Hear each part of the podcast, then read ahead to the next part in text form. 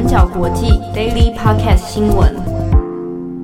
Hello，大家好，欢迎收听 UDN Global 转角国际 Daily Podcast 新闻。我是编辑七号，我是编辑佳琪。今天是二零二一年三月四号，星期四。好的，我们今天先来讲一则重大的国际新闻，就是缅甸哦。缅甸的情势看起来的确是有恶化的样子哦。那截至三月四号今天的上午十点哦到中午为止啊。缅甸军事政变期间，已经至少确认了有五十个平民遭到军队射杀。好，那目前逮捕的人数呢，包括翁山苏姬等人在内，已知大概高达有一千四百九十八人。我们差不多已经算一千五百了。那国际的压力已经越来越大，那人民的怒火、抗争的力道。其实也越来越强，可是呢，在面对这一连串的舆论压力之下，缅甸军政府其实还是很强硬哦。好，那除了威胁说他有可能会扩大镇压的强度之外呢，军政府现在怎么面对西方世界还有联合国的谴责？那军政府的说法是，就算我被国际封锁了，就算我被你们联合制裁，可是呢，顽强的缅甸军政府和缅甸军人一定会撑下去哦。那他们态度现在踩得非常的硬哦。那我们看一下，从二月二十号在曼德勒，因为已经有发生了开枪的镇压事件之后呢，其实每一天大概都有零星的这样的血腥镇压事件。好，那虽然说军政府一开始是讲说尽可能避免使用所谓的致命武力啊，可是我们在现场，不管是记者还是不管是现场示威者，都有找到。一些若干的实弹的子弹哦，还包含橡胶子弹。好，那其实也有出动了水炮车跟催泪瓦斯啊。那甚至呢，在这个示威人潮很很多的仰光这边哦，有出现的就是军警无差别的扫射这样的状况。那军警方面，从三月三号开始呢，大概已经进入了集体的这个动员状态哦，装备啊，然后部队的调集啊，其实已经非常的明显了。那这之中呢，也出现是蛮蛮让大家预测的一个现象，是在缅甸的上空啊，出现了这个歼七战斗机。那这个是中国制造，出口给缅甸的一个机种哦。缅甸空军居然出动歼七在上面做低空来回盘旋，那同时还会制造一些音爆的这样这种声音哦。不晓得是呃要想要去威吓示威者呢，还是说？大家有谣传是怕说是不是战斗机有投下一些不明的爆裂物？那当然，这样的景象出现，其实对于示威者来说都是一个蛮大的心理压力，而且也是在宣告着这个军政府的镇压实力哦。那同时，我们根据目击者啊，还有一些缅甸记者的说法呢，缅甸的军警射击其实的确是呃，并不只是说我纯粹要驱散民众，他是真的有要朝致命的地方来打的。哦，我们可以讲有点，根本是有点到杀无赦的地步哦。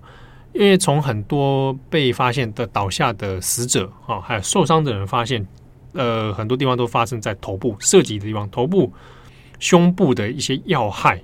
好，那其中里面还有一些是这个医疗急救队，他们本来应该是中立的状态嘛，不一般不会去打这个医疗急救队，可是连他们都会被开火射击哦。那事前也没有去做警告。比如说，有的会举旗子，然后跟你说啊，我们现在可能要做镇压等等，也没有，没有做驱散的示警，那就直接来开枪，所以在到当地就造成很大的混乱。那同时呢，在三月三号这边，其实镇压的力道就很大，那引起很多外界关注。三月三号呢，军队就开始大举的镇压，那在短短的几个小时之内，就已知至少杀死了三十八名的平民，其中有很多人是不满十五岁的哦。可能是儿童，可能是青少年，但是呢，我们讲至少三十八人，是因为整体来说死伤人数到底有没有更多？好，那因为军警方面其实有在有意识的想要控制资讯的流通哦，所以也不晓得到底实际人数到底有多少。那眼看现在情况这么的严重，那国际的舆论，联合国、东协又是什么样的看法？那东协方面其实已经有开始在做一些紧急的会议，可是呢，这些会议里面还是在重复的声明哦，就是应该要先释放封山书记，那呼吁不要再做更致命的武力，应该用和解来对话。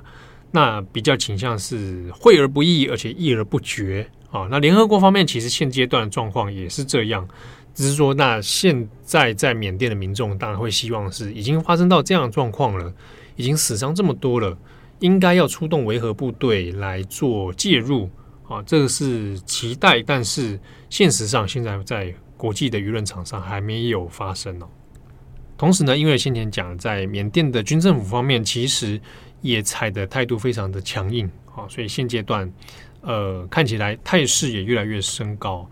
那我们这边补充一下，在昨天我们有特别提说，新加坡总理李显龙其实有接受 BBC 的专访。那李显龙在专访里面有提到，呃，要不要接，要不要来进行对缅甸的制裁？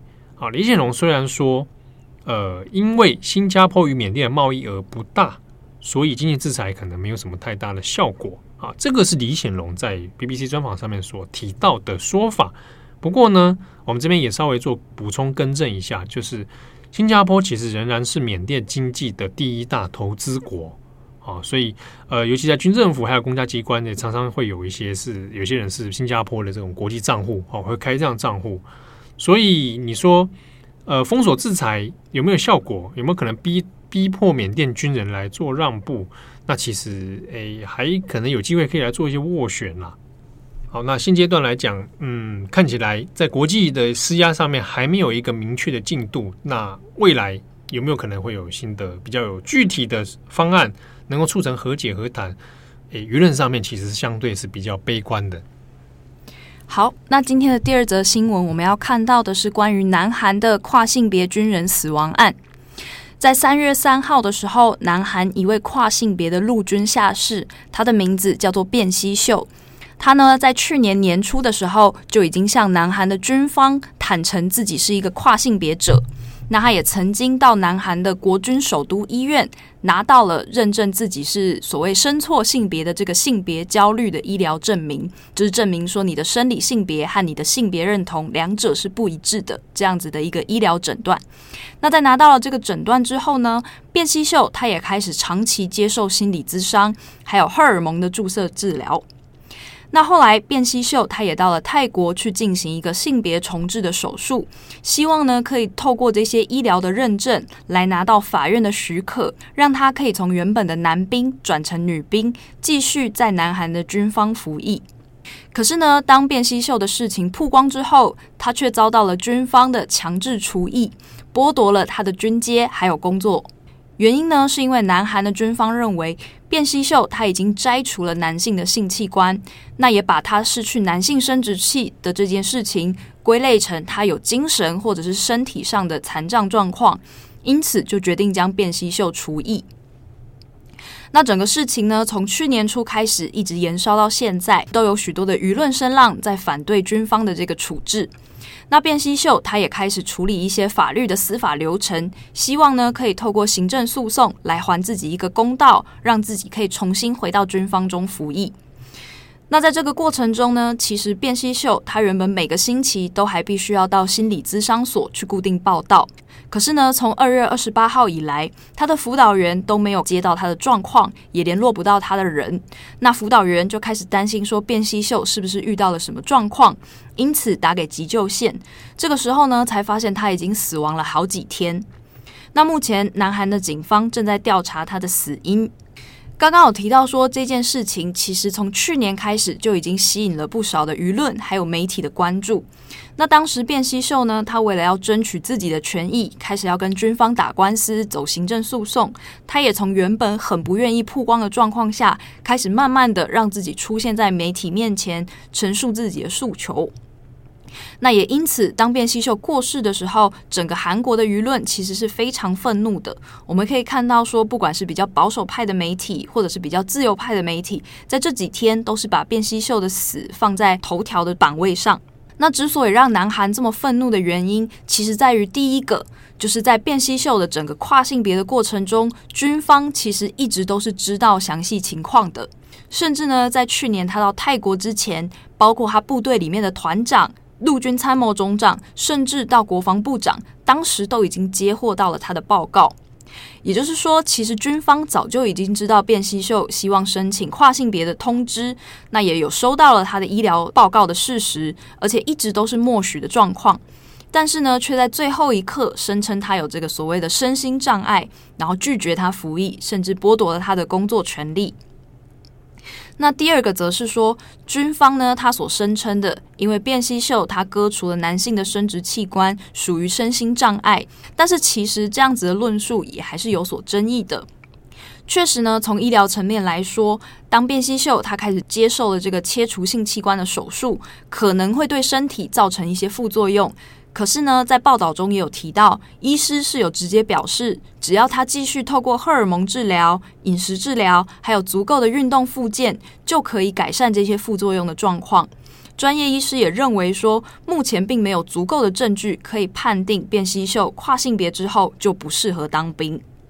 整个事情呢，就是因为南韩的现行法规对于跨性别服役并没有相关的法人解释，再加上过去没有其他的例子，没有其他的预备措施，还有军方的传统保守思维，才会造成辨析秀的问题没有办法得到一个公平的解决。那关于这个详细的报道呢，我们的专栏作者杨前豪，他在去年的时候也有推出一系列关于卞熙秀的相关报道。如果有兴趣的人，也可以去到我们的官网上把这些报道找来看一下。那另外一则报道，我们要看到的是关于假疫苗的消息，因为呢，最近随着全球各国的疫苗购买和施打都已经陆续普及了，那也开始出现不少关于假疫苗的流通报告。那在昨天的时候，国际刑警组织，也就是这个 Interpol，他们破获了一起来自中国和南非的跨国假疫苗犯罪。根据国际刑警组织他们的声明中，就有表示说，在星期三的时候，他们在南非的约翰尼斯堡附近一个仓库里面，发现了四百瓶的假疫苗一体。那这四百瓶的假疫苗剂量大概可以等于两千四百剂左右的疫苗。那除了这四百瓶的假疫苗一体之外，他们还发现了在这个仓库里面还藏有大量的假口罩，而且也就地逮捕了涉嫌制造还有运输这些假疫苗、假口罩的三名中国公民，还有一名赞比亚的公民。不过呢，虽然我们刚刚听到的这个四百瓶的假疫苗一体只能换算成两千四百剂，听起来呢数量好像很少。但是事实上，这还只是其中的一小部分，因为根据 Interpol 的说法，这次找到的这一批假货，很可能只是全球的假疫苗产业链中一个小小的仓库而已。另外，我们在二月初的时候，在 Daily Podcast 里面也有提到，中国警方他们在二月的时候，也才刚破获了一起用生理食盐水假冒中国科兴疫苗的制造商。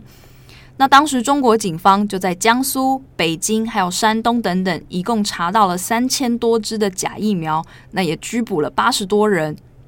根据国际刑警组织，他们在昨天的报告里面就有提到说，那一起事件和最近的这一起假疫苗事件，或许是有关联的。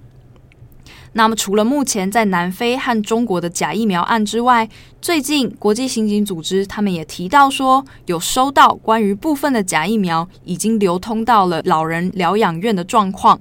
那至于到底在哪一些的国家，那流通的数量又是多少？目前国际刑警组织正在进行详细的调查当中。好的，那以上是今天的国际新闻。那感谢大家的收听。那最后还有一点时间。今天是三月四号，嗯，啊，那我们提前做了一个一个行动，什么行动？特务行动？是是是，没错。我们哎，我们特务的人设还在是吗？你说你说什么特务行动？我是我我有我有称号，我有代号吗？你就是零零七啊？你还想要什么称号？哦，这样子，七号探员。好，七号探员听听起来有点弱。嗯，我们就就买了一块波士顿派，对啊，然后来庆祝。我们的编辑郑红啊，啊，对啊，他在这个三十多年前呢出生的，三十差岁生日，对对对，那也没有很没有没也没有很大了，嗯，那那那其实他生日是在明天，哦，可以讲出具体吗？我本来以为要就是秘密，就是不讲具体，真的，对啊，你报一下你的生日啊，七月叉叉，哎，郑红是双鱼座，哎，转移话题，双鱼座，圣斗士，双鱼座很赞哎，圣斗士星矢啊。